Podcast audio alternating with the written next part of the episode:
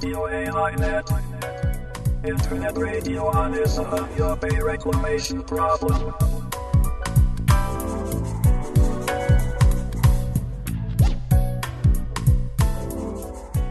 有明海漁民市民ネットワークがお届けするラジオ AI ネット本日は2018年5月27日第37回の放送となりますちなみに本日で1997年4月14日の諫早湾の締め切りから7713日となります。AI ネットの A は有明海 I は諫早湾の頭文字です。この番組では有明海で問題となっている諫早湾干拓に関する話題を中心に海や干潟などの環境保全や公共事業などによる自然破壊の問題を取り上げていきます。番組では各出演者をスカイプや電話でつないでトークします。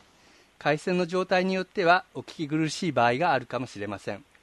もし音声等で不具合がありましたら YouTube ライブのチャット欄や Twitter でお知らせいただけると助かります。ツイッターのハッシュタグは、シャープラジオ AI ネット、シャープ RADIOAINET となります。ご意見やご感想、ご質問などもありましたら、ぜひ YouTube ライブのチャット欄や Twitter でお寄せください。えー、では、本日の出演者をご紹介します。この番組では有明海漁民市民ネットワーク、えー、私たちは略称として漁民ネットというふうに呼んでおりますけれどもその漁民ネットの東京事務局で活動しているメンバーがレギュラーで出演します、えー、今日はレギュラーメンバー4人のうち3人でスタートしますが場合によってはもう1人後からやってくるかもしれませんえー、まず、漁民ネット東京事務所のメンバーで、陣内隆之さんです。よろしくお願いします。よろしくお願いします。はい。えー、そして吉川貴子さんですよ。よろしくお願いします。よろしくお願いします。はい。えー、で、私、漁民ネットの矢島と申します。司会を務めさせていただきます。えー、そして今日のゲストとして、ルポライターで諫早湾干拓問題をもうずっと以前から取材を続けていらっしゃいます長尾俊彦さんにゲストで今日は出演していただきます、えー、長尾さんどうぞよろしくお願いいたしますあよろしくお願いいたします。はい。お願いします。今日は約4か月ぶりの生放送ということになるんですけれども、えはい、前回が1月の末の番組が最後でしたので、ですので、えー、と4か月分のニュースが溜まってるんですけども、そのニュースにつきましては、えー、長さんのお話を伺った後に駆け足でお届けするというような形で進行したいと思っております。えー、というわけで、早速もう長尾さんのお話を伺っていこうと思います。まあ、長尾さんはいつもどちらかといえば私たちが取材をしてもらっているというような立場なんですけども今日はもうそれをちょっと逆転させてこちらからもうインタビューをさせていただくということでなんか私もちょっと緊張してるんですけれどもあのよろしくお願いいたします。あはい、こちらこそ。はい、であのまずは長尾さんご自身について、えーと、少しお話しいただこうと思っております。はい、長尾さんのあの単行本の代表作として現代書館から発行されている「干潟の民主主義」という本とそれから岩波書店から発行されました「諫早の叫び」という、まあ、2冊の本があるかと思うんですけども、まあ、いずれもその、はい、えー、干潟がテーマ特に諫早問題に注目されているということなんですが、まあ、長尾さんがあのこの干潟や諫早問題というに関わるようになった経緯ということも含めてあのルポライターとしての少し、はい、あの経歴とか、プロフィールをお話しいただければと思うんですけれども。はい、はい。えー、っとあの最初にですね諫早に行きましたのが、うん、えー、っと1997年4月に締め切られて、はい、あのその後なんですね、2か月ぐらいと6月だったと思うんですね。はいはい、でその時にはもうあの干潟がですねひび割れて、はい。えー、海水が来なくなってしまったので、ひび割れて、それであの生物もどんどん死滅している状況で、あの肺貝がですねあの、白くなってこう点在し、あちこちにこう点在しているというふうな状況だったんですね。はいでその時にあの初めて諫早の干潟に取材に行きまして、それであの干潟にこう足を踏み入れたんですけれども、はい、あの周辺の方は、えー、乾いていたので、まあ、あの歩いて行けたんですけども、ちょっとあの、えー、奥に行きますと、ですねこうずぶずぶと干潟にこう足があののめり込んでしまって、えー、それでそのもがけばもがくほど、ですねあのずるずるずるずるこう体があのめり込んでいくんですね。はいええ、それでね、あの昔あの、西部劇で、あの底なし沼っていうのがあって、そこにあの、登場人物が落ち込んで、なかなかあの這い上がれなかったっていうシーンがあの頭をよぎったんですけれども、えー、あの白昼ですね、あの誰もいない広大な干潟の中で一人あの、あのガタと格闘して、でもがけばもがくほどこう体が沈み込んでいっちゃうんですよ、えー、それでね、本当に怖くて、ですね恐怖を感じて、それで、しかしながら、まあ、あのその時長靴履いてたんですけども、長靴をですね、あの脱ぎ捨てて、それであの比較的こう自由な感じになって、四つん這いになって、やっと這い出したっていうね、あの経験があるんですね。はい、でその時にあの長靴をですねその干潟にそのめり込んでたやつをあの抜き取りましたらば、ごっそりとこのガタ道がつきまして、ええ、それで分厚くですねあのガタ道がこうついちゃったんですね、でその裸足になって、その長靴を持って、近くのその民家に行って、水道を借りて、うんその長靴のですねあのガタ道も洗い流そうとしたんですけども、その時にその、ガタードの中にもたくさんの、ね、生物がまだ生きてたんですよね、ゴカイとかですね、小さな貝とかですね、はい。えー、もぞもぞこの這い出してきまして、ですねこのすごいこの生物量っていうのは一体なんだというふうな、そういう、まあ、驚きから始まったっていうのがきっかけですかね。えー、そそのことって長尾さんってか本には書かれてるんですか、はいはい、えそれはね、えー、読んでないだけかな。干潟の民主主義っていう本、あそこにあるんですね。にも、あ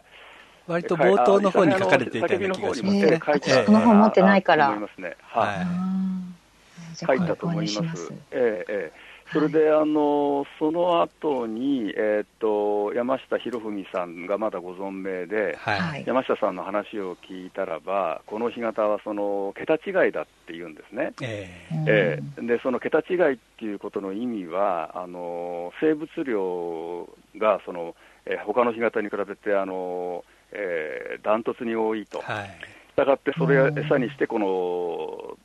飛んでくるその渡り鳥の数もね、多いと。はい、いうふうなことを、あの山下博文さんが当時おっしゃっていて、はい、それで、あのえー、今まで自分が知っていたその自然というのは、あのまあ、山とか川とか海とかですね、えーまあ綺麗なところっていう豊かな自然があるところはまあ綺麗なところっていうイメージだったんですけれどもね、はい、えー、一見してそんあの綺麗っていうわけじゃないんですよね、諫早の干潟は、えー、むしろその、えー、汚いっていうふうに思っちゃう人もいるかもしれない。泥ですからね、え泥ですよね、えー、泥っていう感じですもんね。えー、うん。それそのしかしながら、その泥っっていうのがその豊かさを生んでるんだっていうことを、あのに気づいてですね、えこういう自然もあったのかっていう驚きですよね、泥の泥の文化っていうかな、里の文化っていうかわかります、私もそう干潟っていうと、やっぱり砂の干潟と泥の干潟ってこう2つに区別、大別されて、あの意外なことに砂よりも泥の方が生物量が多いみたいな話も聞いたことありますけどね。はいそれでその泥ではあるんですが、もっとね、粘ってですね、粘土に近いような泥なんですよね。そうですね。はい、これがまた本当にね、あのー、面白いところといいますか、えー、豊かさの根源みたいな感じがするんですね。はい、それであのーえー、諫早のその干潟にはあのもうね絶滅しかけてるような生物がこうたくさんいますでしょ、はい。あのまあ、ムツゴロウはよく知られてますけども、あの銅金なんていうね、こう目が退化して、あのうなぎの細いようなあの生物ですとか、あとなんか、あの誤解なんかも、もう本当にあの佐藤あの鹿児島大学の佐藤先生がね、研究あのされてますけども、えー、2メートルぐらいあるようなね、えー、あのとんでもないあの誤解がいるそうなんですよ。えー、えー、それでだからそういうふうなこうとんでもない自然が、桁違いの自然があったのをその壊してしまったっていう、えー、のが非常にあの、まあ、もったいないなと思っただけですね、非常にあの惜しむべき自然ではなかったかと。それであの、まあ、私はその締め切られる前のあの干潟を見たことないんですけれども、それがまた非常に残念なんですが。その締め切られる前は、やっぱり、ね、本当に素晴らしかったっていうことをね、あのその後の取材で多くの人から聞きまして、はい、あの自然の権利訴訟っていうのが、あの1997年、8年ぐらいにあったんですけれども、干潟の生物を、あの主人公にして、あの例えばその揚げ巻きですとか、えー、えー、塩招きとかね、はい、塩招きとかね、はい、そういう干潟の生物を権利者にして、えー、裁判を起こすというね、そういう訴訟があったんですけども、はい、まあ、訴訟のあり方としては、あのまだあの日本ではあの馴染みがなかった訴訟ではあるんですが、えー、まあ、その訴訟の原告、まあ、その日があのハマシギとか塩招きとか、そういう干潟の生物のあの代弁者になった原告の人たちの話を聞きますと、ですね、はい、やっぱりこの泥干潟の素晴らしさっていうことを口々にこう語ってくれまして、はい、えー、そこからもやっぱりあのその干潟の素晴らしさっていうのをこう痛感したわけですね。はい、でその原告の一人で富永健二さんっていう方がいらっしゃって、はい、写真家の方ですね。はい、そうですね。えーで富永さんがあのモノクロでですね、あの太平干潟の写真を撮ってまして、それがその泥干潟の感じを非常によく表してるんじゃないかなと思いまして、えー、その写真にも写真集にも感銘を受けました、はい、でその特にその写真集の中で、あの干潟でこう泥んこになってね、あの遊ぶ子供たちのあの写真があるんですよ、はい、これが本当にいい写真で、子供たちがね、本当にこの泥んこ、泥まみれになって、ね、楽しそうですよね。楽しそうにね、えー、あの無邪気にですね、あの遊んでる写真なんですけれども、そういうのを見て、ますますこの干潟っていうのは素晴らしかったんだっていうことをね、はい、特に諫干潟、素晴らしかったんだっていうことにまあ気づいたということですね。はい。まあ、それで、えー、あちょっとごめんなさい、長くなってもいいですか、はい、いえいえ、どうぞどうぞ。あのえっ、ー、とね、あのその後取材をする中で、その干潟のやっぱりね、文化っていうのもあるんだっていうことに気づきまして、はいはい、であのその中の一つが、そのもやうっていう文化なんですね。はい。えー、であの有明海沿岸ではそのもやうっていう言葉を今でもよく使いますけれども、はい、あの例えばそのもやいもんやけん大事にせんばっていうふうなねこれみんなのものだから大切にしようっていうふうな言い方をするようなんですよ、はい、あるいはそのみんなでお金を出し合って買うことをこう模って買おうとかね、えー、いうふうにこう言うそうなんですけれども、それなんでそういうふうなその言葉が出てきたかというと、えー、あのやっぱりこの干潟の豊かさがあって、えー、要するに行けばいいと、行けばそのとにかくあの何かその、えー、例えば揚げ巻きが掘れると、はい、で揚げ巻き売ればすぐにお金になると。いうふうなね、そういう豊かさがあったということを知ったんですね。それであの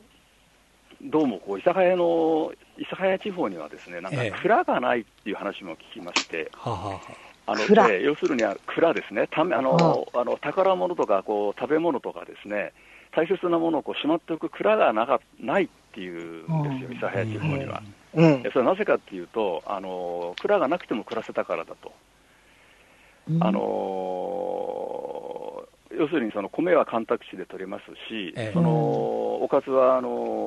えー、干潟に出ていけば、干拓地の、えーはい、干拓地の前の干潟に行けばですね、えー、あの夕食前にちょっとこう、小一時間あの漁をすればあのおかずになるような、あの魚とか貝とかカニとかが取れると。それでそのおかず漁っていう言葉もそこで、その取材の過程で聞きまして、これにもまた非常にいい言葉だなと思って、えー、まあ、取材の醍醐味っていうのはね、あのあの言葉をこう拾い拾い上げるような面があって、あの美しい言葉とか、えー、いうふうにこう出会うと、非常にあの嬉しくなるんですけれどもね、うん。はい、そのもやうとかおかず漁なんていうふうな言葉にも引かれましたですね。えー、それからあと、まあ、決定的だったのは、はい、あの有明海の支給っていう言葉なんですよ。はいはい、あの諫早湾のことを漁師はあの有明海の支給っていうふうに呼んでまして、はい、えー、まあ、要するにその稚魚が湧き出るあの生命の根源だっていう意味だと思うんですけどもね、はい、えー、まあ、そういうふうなその、えー、干潟の豊かさ、えー、文化の豊かさっていうところに惹かれて、えー、取材にこうのめり込んでいったっていうことですかね。なるほど。はい。あはい。わ、はい、かりました。はい。えっ、ー、と、そしてもう、すぐになんかディープな話の方に行ってしまうんですけども、あの我々はどちらかというと、まあ、事業に対しては反対派、開門に対しては賛成派なわけで、えー、その逆の立場として、はい、まあ、一般的には、えー、周辺の住民の方とか農家の方は、事業には推進の立場、開門には反対の立場ということになるわけなんですけども、まあ、その、はい、そういう構図がいいかどうかはまた別として、我々はその、あの、事業推進派の方とか、開門反対派の方とかって、こう、なかなかこう、接することができないんですけども、うん、あの、はい、長尾さんはそういう方々にもこう、あの、深く関わり合って、あの、インタビュー、聞き取りをされてるということで、あの、そういう方々が事業に対してどういう思いであったか、はい、まあ、その、買い物とかについてどういうふうに今、感じてらっしゃるのかっていうのを長尾さんを通して少し我々も知りたいなと思っていまして、まあ、ちょっと昔の話からで結構なんですけどもそういう事業に、まあ、を推進していた方々の、まあ、気持ちとか、あるいはその事情みたいなことを少しあの、うん、お話しいただきたいんですけれども。あははあのー、いわゆるその、えーと、背後地って言われている、あのー、旧干拓地ですね、今のその新しくできた新干拓地ではない、えー、昭和、あるいは明治、えー、それ以前のあの旧干拓地の人たちは、あの私が取材をして感じるのは、やっぱりあの、えー、あの今の諫早湾干拓のようなね、えー、あの大規模なその干拓は望んでいなかったっていうことなんですね、当初は。えー、あの今あの諫早市の森山町の、えー、ところにあの昭和の一番あの、え新干拓地ができる前までは一番新しかったあの諫早共栄干拓っていうのがありますけれども、はいはい、それ昭和の干拓地ですけれども、はい、あのその時にその、まあえー、っと350ヘクタールぐらいだったんですかね、あそこは。えー、っとちょっと正確な面積忘れましたけども、えー、その諫早共栄干拓、森山のあの昭和の干拓と並ぶような、いわゆるその地先干拓ですよね。えー、あのーうん干潟がにそのガタとが堆積してしまうので、はい、そこをあの30年とか50年ぐらい経ってあの干拓にしていくというふうなね、そういう地先干拓の計画が、あのえー、その、えー、森山の干拓のほかにも2つぐらいあったらしいんですよ。はい、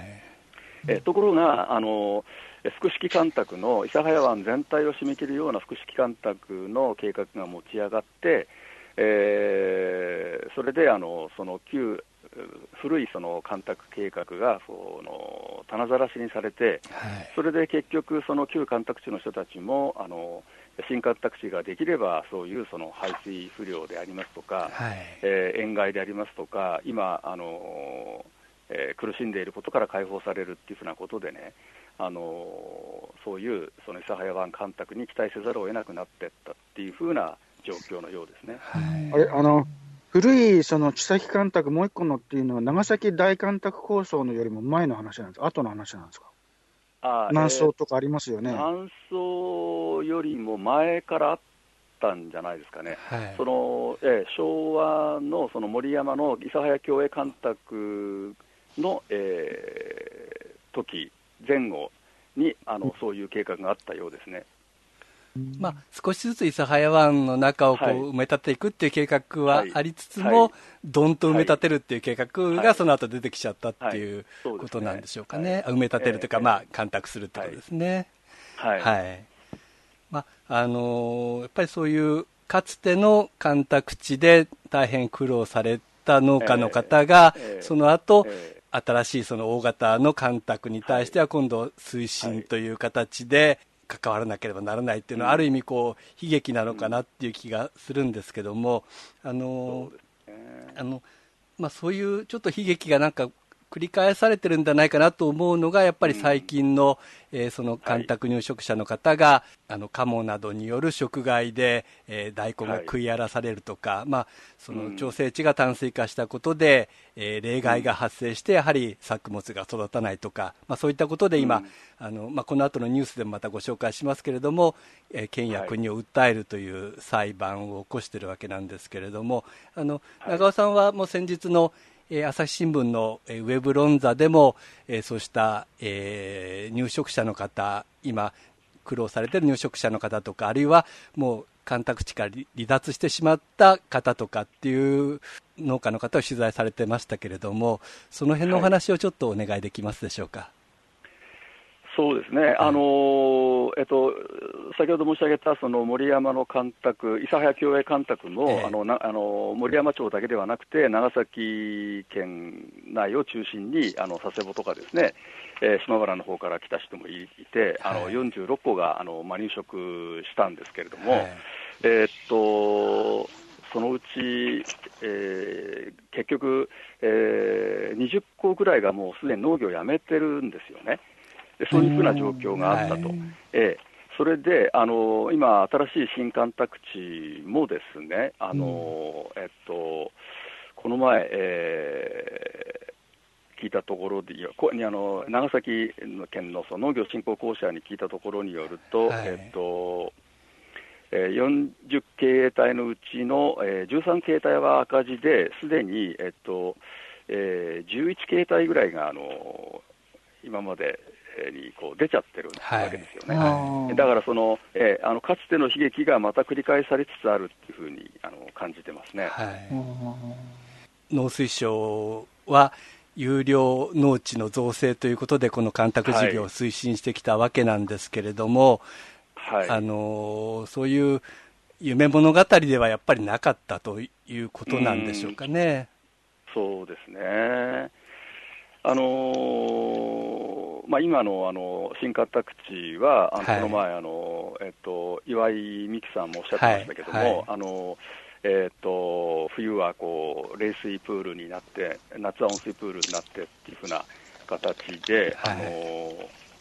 非常に農業経営の上ではこう厳しいと、はい。えー、いうふうなことをおっしゃってたかと思うんですけれども、あの今の新干拓地入りますとね、あの、お気づきだと思うんですけど、ハウスがずらっと並んでますよね。はいえー、ね、あれは本当にあの、えーえー、異常な干拓地じゃないかと思うんですね。はいうん、そななんでハウスにせざるを得ないかっていうと、あの要するに冬、その気温が寒くなりすぎて、えー、温めないと農業成り立たないっていうことらしいんですよね。はい、だからあの、えー、っと干拓地、わざわざ干拓地を作って、それでそのさらにハウスをやんなきゃいけないっていうのはね、本当に無駄じゃないかと思うんですね、はい。えー、そういうところにあの今の農業の矛盾が出てるんじゃないでしょうか、あの相当お金がかかるらしいんですよ、あのハウスっていうのは。そうらしいですよ、ね、だからあの、え大資本の、えー、がバックにあるような経営体ではないと、ああいうハウス栽培はできないっていうふうなことを松尾さん言ってましたですね。はいなんか僕のイメージではね、アメリカ型のこう大規模農業をやるための広い干拓農地みたいなイメージだったんで、ああいうね、ね。ハウスを作るような農業とはちょっと違うものをもともとはね、こう目指していたような気がする、ね、そうそう、なんか平地が少ないから長崎は、それでこうね、大規模農業、平地が欲しいからっていうふうになんかまあ聞いてたけど、なんか行けばハウスばっかですもんね。そうですね。あんな干拓地他にあるんですかね。どうなんでしょうかね、まあ、やっぱり今までは干拓地といえば米を作ることが普通だったんで、でね、あの、えー、米を作らない畑作の干拓地っていうこと自体がちょっとやっぱりあまり考えられなかったっていうことなんじゃないかと思うんですけどね。はい。はい。異様な光景だと思いますけどね。はい。はいまあ、あのそうした昔の話、今の話をちょっと踏まえてのことなんですけども、一般的には、はい、あの私がちょっとさっき話したみたいに、農業者と漁業者の、まあ、対立というのが、この諫早湾干拓問題なんだというような、うん、こう見方が一般的ですよね、今ね。で、はい、あのまあ、それはちょっと我々は違ってるんじゃないかなとは思っているんですけども、まあ、マスコミなんかも割とそんな形で報道することが多いと、まあ、その辺はあの両側から両側の裏側を見てきたあの長尾さんとしては、その対立の構図っていうものをどんなふうに今あの、思って考えてらっしゃいますか、あのね、漁民対道民っていうふうにやると、分かりやすいっていう面は確かにあるとは思うんですけれども、うん、うん、結局あの、対立してるんじゃなくてね、対立させられてるんだっていうところは、やっぱりしっかり見ておく必要があるんじゃないかなと思いますね。えー、結局あの、農水省があの干拓をやりたいがためにね、あの農民と漁民をわざわざ対立させているっていうのが、私のこれまでの取材のあので痛感しているところですね。はい。えー。まあ、自分もやはりその、漁民も農民もこの事業の被害者なんじゃないかなっていう気が最近どうも強いんですよね。はい、でそこでやはりこう、うん、儲けてるのは、事業を推進したゼネコンであり、そして、うん、えー、なんか農水省がその上に乗っかってる、うん、温度を取ってるというような気がするんですけれども。はい、そうですね、はい。ですんで、やっぱりあの長尾さんのレポートとかを皆さん、もう本当にじっくり読んでいただければ、そんなあの簡単な構図というか、むしろそういうことではないんだっていうのがね、分かるような気がするんですけど。うん、うん、去年のね、あの想定問答にしても、えー、本当にあのえー、農水省がこうシナリオを書いて漁民をこう指南するというふうなことまでやってるわけですよね。はい、そうですね、え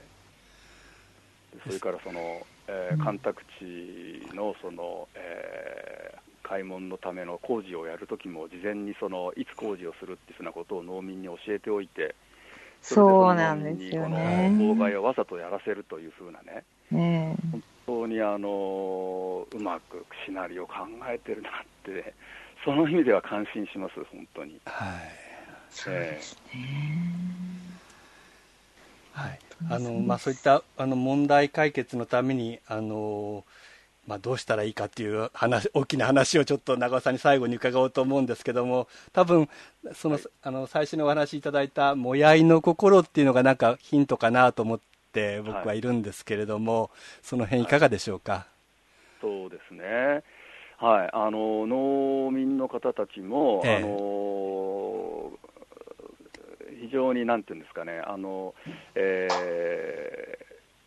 頑固な面があって、え、そのもう頭からこう開門したら、えー、農業用水がなくなるとか、塩害が起きるっていうふうなことをこう信じ込んでいて、はい、あの漁業者とこう対話をするっていうふうな局面にこうなかなかならないんですが、うん、あのただその、個別に取材に行けば、ですね本当にみんなあの、うん、えー、親切なあの人たちであの丁寧に答えてくれますし、えー、えー、まあ、いわゆるそのいい人たちなんですね。そうですね、えー、それであの特に特にあの、えー、森山とかあのあの辺の人たちは昔あの漁業もやってましたので兼業農家の、うん、あの、えー、えー、そうもともとはあの沿岸の漁民農民ってあんまり区別なくて、はい、もう、ね、農業兼業だったし、うん、皆さんこう仲良しだったわけですよね、うん、そうですよね。だからもやいの心っていうのもね、あの共通してるはずなんですね、はい、だからその話し合う場があればあの理解し合えるはずだと思うんですよ。えところがそういうのをかたくなに長崎県、そういう場所を設けるのを、あの市民運動の人たちが一生懸命署名集めて今やってますよね、えー、話し合いの場を作れっていうふうなことを。でかつて山下博文さんもあの円卓会議っていうことを言ってましたけれども、はい、そういう場所を作るのを、えー、一貫して諫早市、長崎県農水省はこう拒否し続けていると。川辺川とかね、しかしあの東京湾の三番勢でも、はい、関係者が一堂に会する話し合いっていうのをこうやってるわけで、えー、そういうところにやっぱり一つ希望があるかなっていうことと、やっぱりあとはあれですよね、皆さんのやってらっしゃるあの漁民のね、漁民市民のあの動きっていうのが鍵になるんじゃないかなと思いますね。はい漁民がこう本当にあの本気でこう立ち上がれば、あのね、かつてあのえっと、2000年のあののりの大協賛の時なんかも座り込みとかやりましたよね。はい、えー、あれでその大きく動いたっていう面がありますよね。はい、でああいうふうなその漁民の、えー、大きな動きがあればあの状況はえー、変わっていくんじゃないかなと思うんですけれどそうですね、まあ、農水大臣がもう絶対開けないとかっていうような発言をしたことで、こう漁民の中にはちょっと諦めムードみたいなところもあったりもするんですけども、やっぱりね、はい、あのやっぱり漁民たちがきちんとこう団結して立ち上がれば、絶対事態は動くんじゃないかなと私も思ってるんですけどね。はい。はいそこが最大の鍵じゃないでしょうか、はい。うん、漁民の運動って本当にこれまでなかったと思うんですよね。ましてやその漁民と都市部のその、ね、市民がこう手を結ぶなんていうふうな運動は、あの日本で初めてじゃないですかね、はい、おそらく、はい。えー、そうなんですね。えー、だと思いますけどね、えー、そっか。だから非常に、はい、その点でも注目してるんです。はい、あ長尾さん、一個聞きたかったんですけど、あの、はい、開門の和解協議の時にね、もう最初から農民、はい、そして派の人たちは、開門しないことを前提にしなかったら、話し合いに応じないよって言って、ずっと拒否してきたんだけれども、はい、ところが、一人一人の農民の顔が全然見えてこなくて、そうなんですよね。長崎県だったり、その土地改良区のボスだったり、えー、そういう人の言葉しか聞こえてこないんですよ。はい、そういったときに、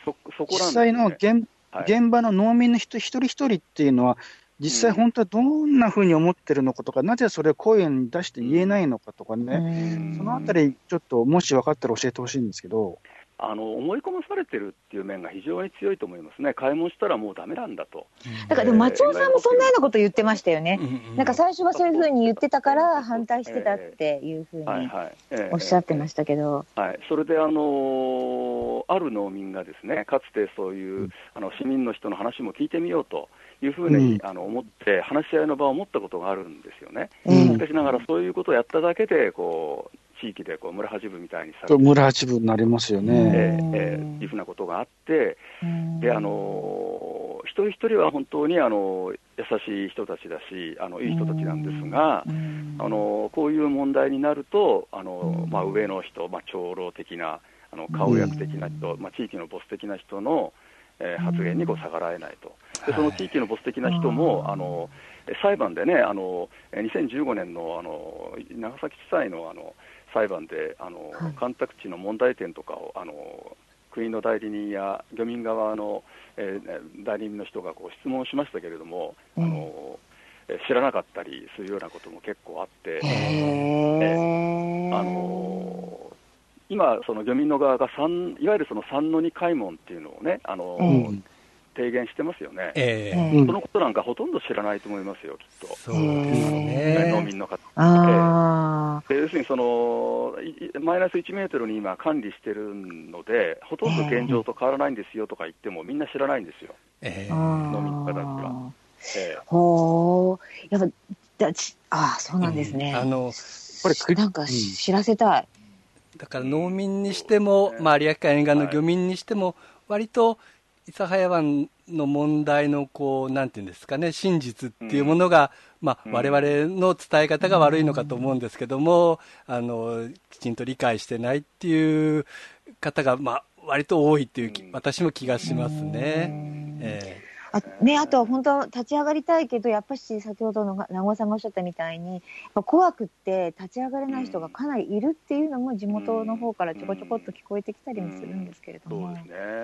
ね。で今回、あの松尾さんが、あのうんまあ、決起しましたそうですね、勇気のあることです。松尾さんに続く人が出てくるといいなと思ってるんですけど、はい、そうです、はい、松尾さんも結構嫌がらせ受けているような気がしますけど、ね、まあ、ね、聞きます。だと思います。みたいです。ね。え。ー、でも本当、ね、もうその、ね、うん、えっと、もっと前にその辞めちゃった人なんかでは、全部家から何から何まで全部リース料が払えなかったために全部取られちゃって今生活保護を受けてる人もいるぐらいの話もちょっと聞いて、まあでもそういう人もやっぱなかなか勇気がいて立ち上がれないんだとは思うんですけども、立ち上がる力ももう今ないのかもわかんないし、そのあたりわかんないですけど。そういう意味でも国のやり方が許せないですね。本当にこんなに被害者をいっぱい作って一体何なんだろうかって、今なんかお話聞きながら改めて思いましたけど。いや、本当にね、あの、農水省の役人って、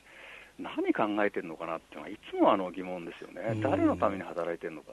そうなんですよ、ね、あの暗い情熱はどこから湧いてくるのか、ね、まあ山下博美さんはエイリアンだと言ってましたけどね。ああ、なんであんなに頑張れるのかなって、くだらないこと一生懸命、想定問答とかね、えー、なこと考えられるなって思うんですよ。かんないですね。そうなんですよね。うん、どうしたらああいう人間になれるのかってね、最近、いや、私も本当に思うんですけど、うんまあ、入れ替わり立ち上がり、よく立ち替わり、よくあそこまでいろんな同じような人がいっぱい出てくるなと思って。まあでもそういう人が多いっていうのがなんか最近の忖度問題とかね、そういうのでも分かりましたんでね、あの水晶だけではないのかなとも思い始めてはいるんですけど。はい、彼らがなんかさせられてるのかな。長尾さん、今日はずいぶんちょっっと予定より長くあのご出演いただくことになってしまいまして、はい、あの今後も諫早湾干拓問題もぜひ追いかけ続けていただいて、はい。はい、また次の3冊目の本、4冊目の本と出して、まあ、逆にそんなにこの問題が長引かないで開門に、ね、結びつけばいいと思ってるんですけど。いや私、諫早の叫び読んだ時に、私、これでもう終わるのかって、終わるっていうか思いましたけど。いや自分でもあのそうあのもうあの2010年のねあの、えー、確定判決で、えー、あの、えー、めでたしめでたしとはい、これであの終わるというつもりだったんです、はい、でもなんかね、もう一冊ぐらい十分に書けそうな状況にね、残念ながらと言いますか、なってしまってますよね。はい、はい。はい、本当またぜひそういう取材のあの話を話を聞く会を作りたいぐらい、そうですね。はい。はい。今日は本当に遅い時間までありがとうございました。ありがとうございます。またぜひご出演ください。よろしくお願いします。はい。こちら、これからもよろしくお願いします。はい。ごめんください。失礼いたします。ごめんください。はい。ということで、えっ、と、今日はルポライターの長尾俊彦さんのお話を伺いました。この後は恒例のニュースコーナーに行きたいと思うんですけども、もう予定時間をずいぶん過ぎておりますので、本当に、あのー、4ヶ月のニュースが溜まってはいるわけなんですけれども、ざっくりとお伝えしていきたいと思います。1月末から5月にかけては、やはり福岡高裁での請求異議訴訟とその和解協議の動きが中心になるかと思いますが、もう一方で今、お話のあった、えー、松尾さんたちによる、えー、干拓地の営農者が長崎県と国を訴えるという長崎地裁での裁判も始まっています。えーまあ、この訴えは農業生産法人2法人ということなんですけれどもこの2法人は開門差し止め訴訟の原告だったわけなんですけどもその訴訟からも降りて新たに県と国を訴える訴訟を始めたということになります。うん、えー、そして2月に入りましては、えーと、これは漁民ネットの活動の一環なんですけども、えー、2月8日に公共事業チェック議連議員の会による諫早湾干拓問題のヒアリングがありましてこれには陣内孝之さんと熊本県立大の堤弘明先生が発表したということなんですけども陣内さんから簡単にその時の様子をお願いできますでしょうか？はい。はい、えっ、ー、と、堤先生の方からですね、その、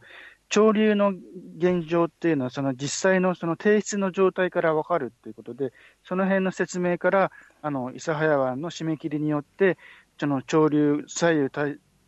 非対称だった、あの、その潮流の流れが変わってきたっていうところを説明していただいて、そのその上で、あのその後ハイム先生からのあの論文とかも出たんですけれども、はい、そういうのも合わせて考えると、やはり諫早湾の締め切りが潮流の流れを変えて、貧酸素とか赤潮が出るような海になってしまったっていうのが、割と最近の科学的な部分で明らかになったっていう感じだと思います。はいえー、そして2月は、えー、2月26日に、福岡高裁の請求異議訴訟が決審しまして、えー、7月30日に判決を出すということが告げられました。同じ日に2月26日に、えーと、その長崎地裁での干拓地の営農者の訴訟において、えー、そこで開門を求めるという訴えも追加するということになりました、えー、そして3月に入りまして3月5日に福岡高裁が開門しない前提の和解を勧告しました。これに対して、えー、我々、まあ、漁業者側は、えー、受け入れられないという対応で今日までに至っています、えー、3月はその福岡高裁の動きと並行して佐賀県の有明海漁協の動きというものがニュースになりました。佐賀県の漁協はこれまで農水省が提示してきた開門なしの基金案というものに対しては同意できないというような姿勢であったわけなんですけれどもこれ以降、ま国側が佐賀県に圧力をかけまして、だんだん佐賀県の漁協が同意に傾いていくというような動きが3月だったかなと思います。まあ、最終的には5月1日に3県が共同3県の漁連が共同で文書を発表しまして、まあ、事実上和解案その基金案を受け入れるというようなことになってしまったという状況です。で一方で干拓地の営農者の訴訟の動きも続いておりまして3月31日には、その松尾さんたちが干拓地で、集会を開いて開門を求めたということがありました、えっと、この集会には吉川さんも駆けつけていますので、はい、やっぱりちょっと簡単にその時の様子を 様子ですね、うん、あの本当に実際にあの農地を見せ見させていただいたら、やっぱ松尾さんがさっき、あ松尾さんじゃないや、長尾さんがさっきおっしゃったように、本当、ハウスが本当に多くって、ええ。えって思うしたし、実際にその畑の土を見たときに、先ほど長尾さんもおっしゃったみたいな、粘土質の型がそのまま固まったみたいな、カタカタの土で、そこで本当に大変な農業してきたんだって松尾さんが説明したときに、えー、本当にすごいなと思ったし、その畑の中からも貝が出てきて、あ、本当に干潟だったんだなって、そこの中をまあ一生懸命畑をやってて大変なんだなっていうのと、うん、やっぱその気気候のこととかも聞いて、あの、本当に大変さがすごい伝わってきました。フェイスブックで吉川さんが撮ってきた写真が上がってますんで、そのカチカチ、ガチガチの土とか貝とかの写真見られますから、ぜひ皆さん、ね、見てください。で、まあ、リース量もね、あの、松尾さんは滞納することがなかったのに、結局、はん、あの、反対をする、反対っていうか、その、開門してほしいとかね、そっちの方になっちゃったから、えー、立ち退きを、まあ、命じられてるっていう感じになっちゃっているんですけどね。はいなんか、ぜひでも、ね、はい、応援しないといけないですよね。応援しないと、はい、はい、って思います。はい、それが3月31日で、えーと、その後4月に入って、えー、国側は4月4日に福岡高裁の和解勧告を受け入れるという回答書を提出したわけなんですけれども漁民側はやはりこの和解案は受け入れられないという姿勢を続けています。で5月に入りましてチェック議連の先ほどヒアリングの話をしましたが、はい、その第2回目がありました。第2回目では熊本保健科学大学の高橋徹先生が陣内さんとともに発表されたわけなんですけどもこれも陣内さんからちょっと様子をお話しいただけますでしょうか、はい。この時のテーマはむしろ調整権の水質の問題をテーマに取り上げたんですけれども、で高橋先生の方からやっぱり開門しなきゃだめだって話をしたんですけども、それに対して今回出てきた農水省の役人がですね、前回の横井課長ではなく、もうなんか下っ端の人しか出てこなくてですね、はい、それでその新たな生態系ができてうんぬんみたいなことをなんか言うんですけども、で僕らが批判することに対しても全然答えができないようなあれなんか可愛らしい人が出てきちゃったんですよね。うん。なんか逆に。逆に僕らを舐めてんのかなって、農水省がね。いや、そう、農水省自体はね、でし,、でしょうけど、なんか悪気のなさそうな人が出てきちゃって。不思議な感じ、まあ、そんな、そんな回でした。まあ、ちょっとね、はい、なんか議論が噛み合わなかったような感じ、ね、噛み合わなかったですね。はい。はい、あでちょっと飛ばしちゃいましたけど当然4月14日というのがその前に来ておりましてサハヤ湾の締め切りから21年目ということ、ね、丸21年ということになりまして、あの現地でもあの集会が行われて、えー、堀弁護士なんかが、えー、講演したということでした。えー、そして5月15日に、えー、これは漁民ネットを中心とした活動なんですけれども、福岡高裁に要望書を提出したということで、この様子も陣内さんと吉川さんがそれぞれ、あの言っておりますので、あの簡単に一言ずつどんな感じだったか。とちょっと今回、残念ながら熊本が用事があって来れなかったんですけども、一応3県の漁民が、えっと、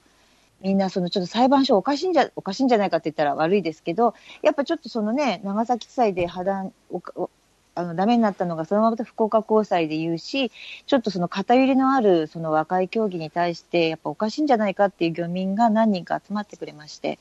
あの、やったんですけれども、えっと、まあ、それぞれやっぱ買い物が必要なんじゃないかっていう話で、ずっとこう、漁民ネットってこんなにずっとやってるんだけど、ずっと同じことやってるんですけどっていうようなこともインタビューで言ってたりとか、うん、なんか、あの、そんなような話をしてましたね。でした。ちょっとすいません、急で、いろいろ喋った人いっぱいいたんですけど、要請した内容については、じゃあ、陣内さんの方から。すいません、それが一番大事でした。はい。陣内さん、そもそもこの間の、その、和解協議のやり方がね、その裁判所の姿勢が、国とべったりというか、国で、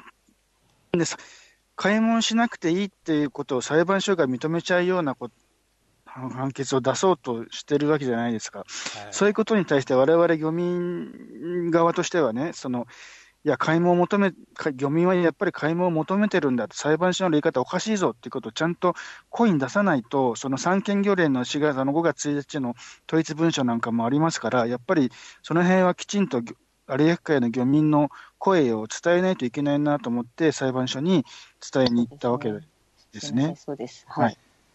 そうですよね。というような活動はい、そうです。で、原告も原告じゃない人もみんな揃って、まあ、漁民はみんな同じ気持ちなんだっていうことで、まあ、揃って出してきたっていう感じかなとも思いましたし。はい。です。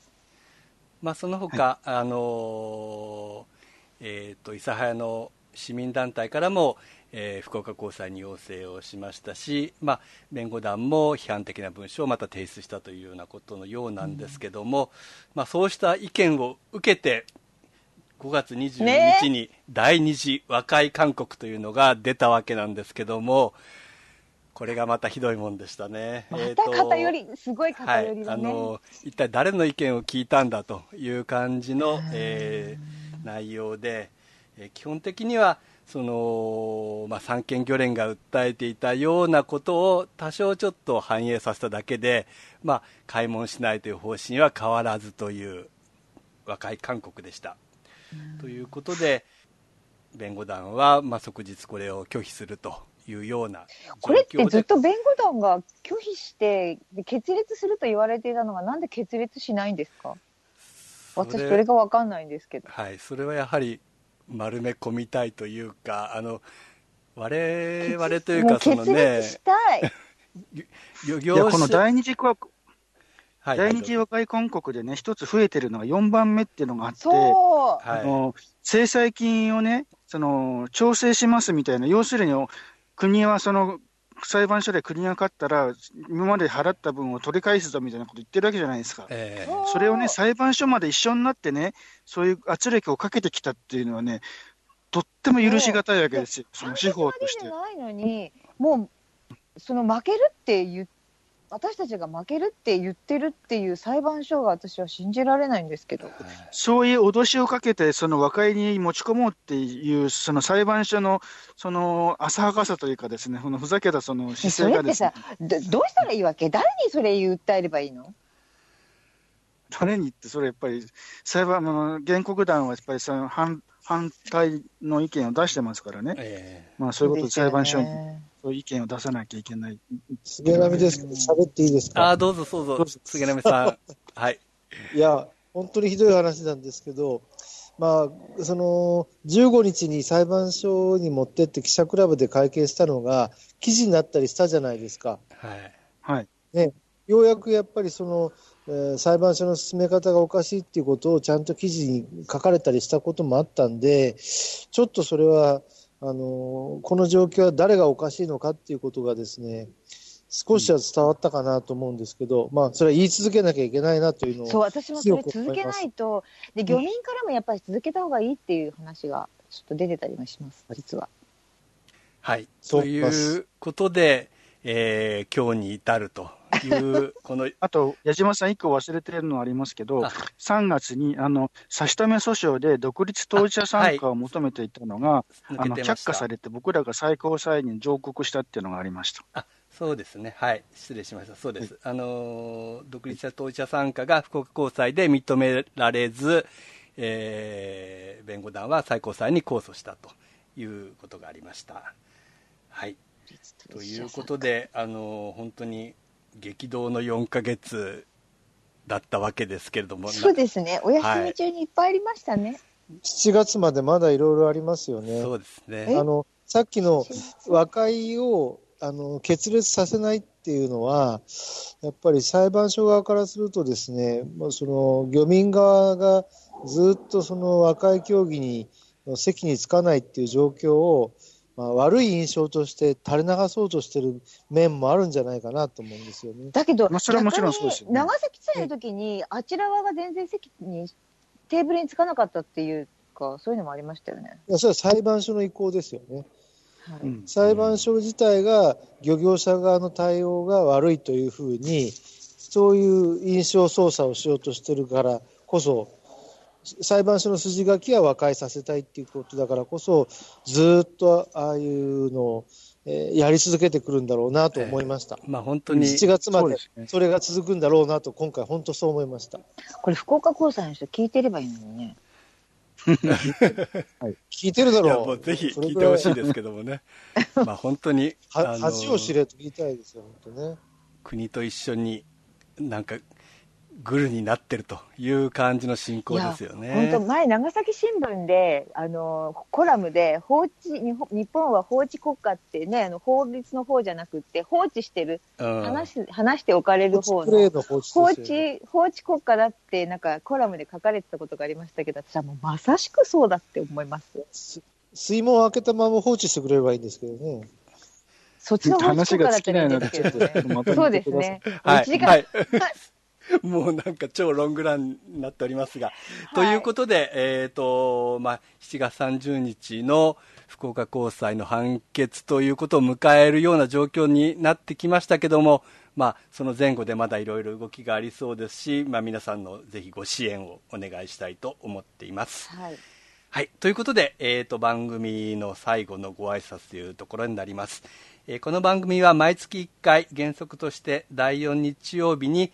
えー、毎月1回第4日曜日の午後10時から YouTube ライブで生放送を行っています。次回の番組の内容については Twitter や Facebook で事前にお知らせしていますので Twitter のアカウントアットマークラディオ AI ネット RADIOAINET のフォローをぜひお願いいたします。Facebook の方は有明海漁民市民ネットワークで検索してください。番組宛にお便りや情報などもいただければ幸いです。それから生放送を録音したアーカイブ版を後日 YouTube の有明海漁民市民ネットワークチャンネルにアップしています。えー、生放送を聞き逃してしまった場合は、えー、YouTube のチャンネルでお聞きください。これもあの YouTube で有明海漁民市民ネットワークで検索していただければたどり着けます。iPhone や Mac をお使いの方はポッドキャストでも配信していますのでこちらもラジオ AI ネットで検索して登録をお願いいたします、えー、次回は第38回となりますけれども6月24日日曜日の午後10時の生放送を予定しております、次回もぜひお聞きいただきたいと思っております。はい、それでは今日は最後まで長い時間となりましたがお聞きいただきましてありがとうございました。出演者の皆さんもありがとうございました。ありがとうございました、はい、では失礼いたします。ありがとうございます